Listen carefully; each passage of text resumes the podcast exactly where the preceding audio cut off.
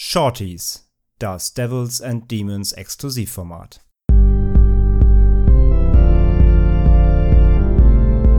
They're coming to get you, Barbara. They're coming for you.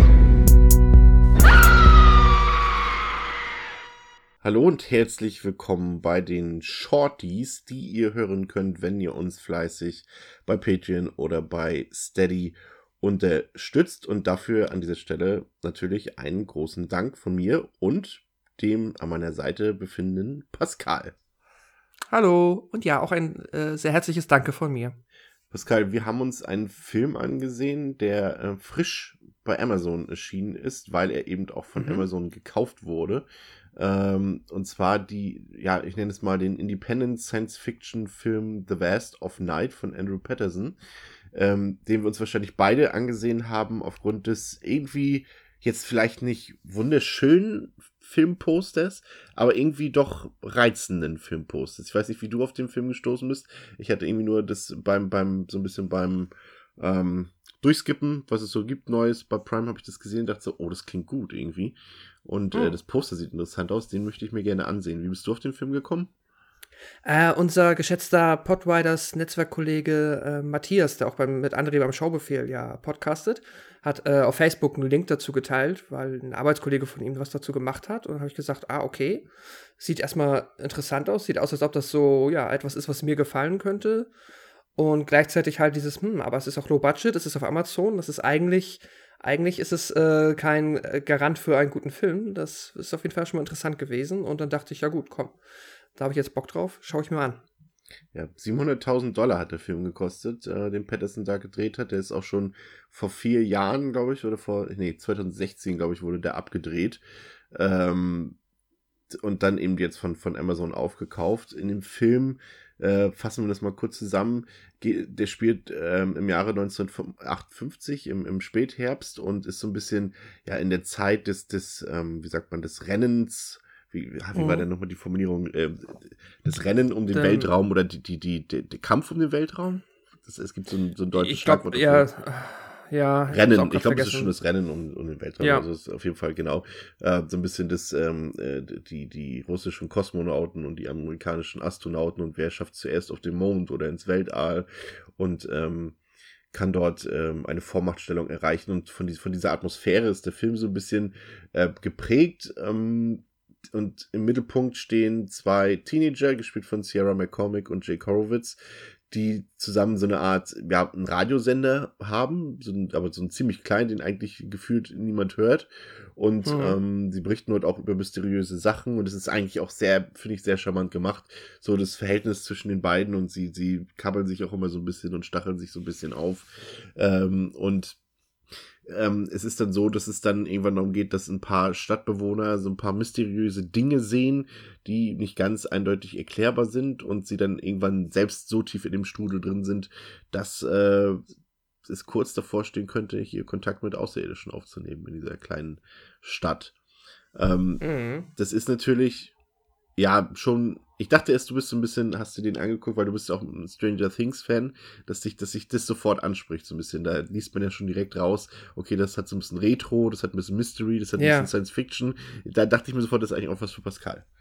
Ja, absolut. Äh, Ich hab, das ist, äh, tatsächlich hat mich das auf der Ebene schon, ja, natürlich auch vom Filmposter, als ich das dann gesehen habe, aber auch dann von dem, was im Film vorkommt, komplett abgeholt. Auch dieser Retro-US-Charme. Wir haben ja am Anfang erstmal auch sehr coolen, ja, keinen kompletten One-Shot, aber eine sehr schöne äh, Szene, wenn wir halt ähm, kurz bevor im lokalen, ähm, nicht Stadion, in der lokalen Sporthalle halten, äh, glaube ich, sehr wichtiges Basketballspiel Mhm. ausgetragen wird, äh, haben die noch technische Probleme und dann kommt, ähm, dann kommt äh, der Everett heißt er, der im Radio sitzt, kommt da hin und soll helfen, weil sie aber nur seinen Namen verwechselt haben und dann hast du da ganz witzige, charmante Dialoge von Anfang an drin. Und ja, alles ist, also sie haben es auch mit diesem wirklich sehr niedrigen Budget. Ich habe mega Lust, mich da mal irgendwie mal reinzufuchsen, wie sie das wirklich im Detail umgesetzt haben, weil sie haben ja auch Autos ohne Ende aus der Zeit da irgendwie Ja. aufgetrieben und dahingestellt.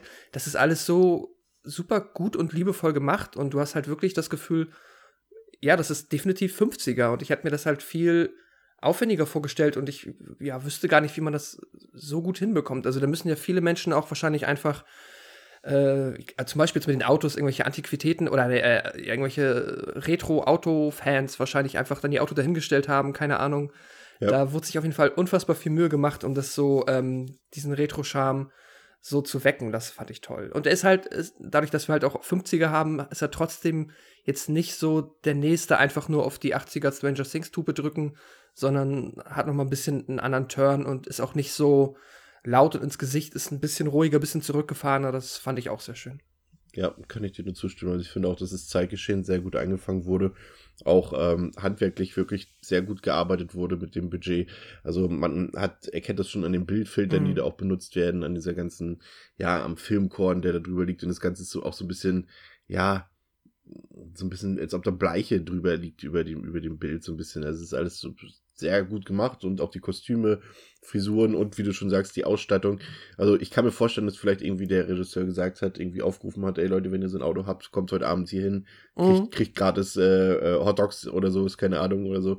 Ähm, das war cool gemacht und auch, du hast auch schon angesprochen, diese Kamerafahrten. Also ich finde, das ist natürlich jetzt nichts super Bewegendes, wenn da mal eine Kamera ähm, durch in so einem One-Shot durch, durch so, so, so, eine Kleinstadt fährt, äh, ohne Unterbrechung. Mhm. Ähm, aber das ist trotzdem einfach eine charmante Lösung. Ich fand das cool gemacht, dass du einfach von dem von der Radiostation einfach rausgehst mit der Kamera und dann einmal ja, quer durch krass. die Stadt bis zur, bis zur Sporthalle. Ähm, und ich gehe mal davon aus, dass sie das irgendwie die Kamera auf so einen kleinen Wagen ähm, gelegt haben und dann einfach durch, mhm. einfach durch die Stadt gezogen haben und das dann ein Speed-Up draufgelegt haben. Also wird es gewesen sein, aber es ist, hat, ist halt cool.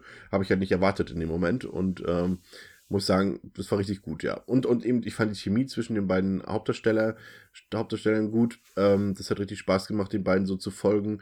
Das hatte auch diesen Mystery Touch, also man wusste nicht genau, okay, passiert da jetzt wirklich was oder nicht, weil der Film, du hast es, wie du schon gesagt hast, sehr slow-paced ist. Also es ist schon einfach mhm. ein Slow-Burner und ich kann auch verstehen, wenn man das aufgrund dessen nicht so gut findet, weil, also, äh, vielleicht ist ja Slow-Burner schon fast eine Untertreibung. Es ist wirklich ein sehr, sehr langsamer Film und der besteht auch ja. größtenteils einfach aus Telefonaten oder Interviews oder einfach Szenen, in denen gerannt wird. Aber dabei irgendwie doch sehr unterhaltsam und sehr spannend, muss ich sagen. Und äh, ja, weiß ich nicht. Also ich war da komplett involviert und hatte richtig Bock, den einfach immer weiter zu gucken, muss ich sagen. Also war aus meiner Sicht eine echte Überraschung. Ja. ja, ich kann mir halt vorstellen, das ist mit Sicherheit ein Film, den nicht jeder abholt, weil wir, du hast ja schon gesagt, oft, äh, es gibt halt Interviews, die sind für meinen Geschmack sehr spannend, das ist auch, die Atmosphäre ist sehr dicht, aber wenn man das halt ähm, von der visuellen Ebene, weil halt nicht viel passiert, äh, wenn man keinen Nerv hat, sich darauf zu konzentrieren oder sich darauf einzulassen, dann ist das mit Sicherheit kein Film für ähm, ja, jeden. Aber dadurch, dass halt trotzdem, auch wenn es so ruhig ist, die Atmosphäre halt für mich, also für meinen Geschmack halt so gut auf den Punkt gebracht wurde, da hast du halt auf allen Ebenen, wo du sagen kannst, ja gut, okay, das muss kein Geld kosten, es muss aber trotzdem gut gemacht werden und einfach ist es nicht, hat der Film es halt trotzdem hinbekommen, zum Beispiel einen fabelhaften Soundtrack zu haben. Oh ja, das der war klasse. mich, ähm, der einen komplett reinzieht, der auch sehr unique ist dann hast du wirklich eigentlich durch die Bank jetzt keine, das sind keine Schauspieler, das sind keine, weiß ich nicht, Oscar-Leistungen oder so bei, aber darum geht es ja auch nicht. Aber es sind, es ist durch die Bank weg gutes Acting, das Schauspiel passt. Auch der, ähm, wenn es dann halt nur um die Stimme geht in den Radiointerviews, die sind auch alle richtig, ähm, ja, richtig gut geschauspielert. Man, also ich hing dem ersten ähm, richtig an den Lippen, der dann da äh, mhm. äh, davon erzählt hat, was er, als er noch vom Militär war, dass er dieses, ähm, diesen Sound, der jetzt auf einmal durchs Radio kommt, dass er den schon mal gehört hat.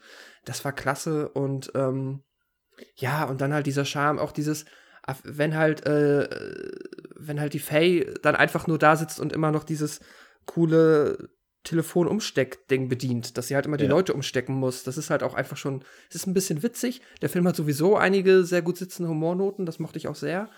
Und ja, es ist einfach sehr wohlig, es ist äh, angenehm gruselig und ja, das Ende ist dann tatsächlich auch, also ich hätte es ein bisschen, ich weiß, wir müssen das jetzt nicht unbedingt spoilen, der ist ja auch ähm, gerade, halt wie du gesagt hast, ganz frisch auf Amazon.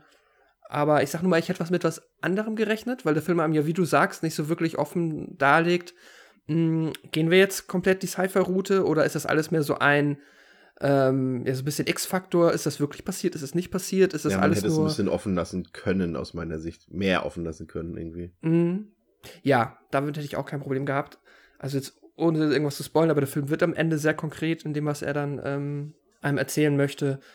Aber naja, aber die Geschichte ist jetzt sowieso nicht äh, das, wofür man den Film unbedingt gucken sollte. Also jetzt, äh, da ist jetzt irgendwie nichts, was einen krass vom Hacker haut. Es ist dann mehr das, wie es gemacht ist.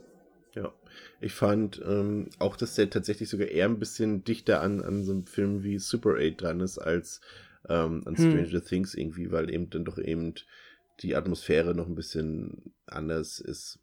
Ähm, ja, also ich würde sagen, äh, von uns eine absolute Empfehlung. Ähm, ich ja. denke mal, wer so ein bisschen Bock auf Coming of Age, Mystery, leichten Grusel hat, also es gibt zumindest, es gibt jetzt nichts, nichts wirklich Gruseliges, aber er hat zumindest äh, an manchen Stellen einfach eine durchaus äh, packende und, und leicht gruselige Atmosphäre.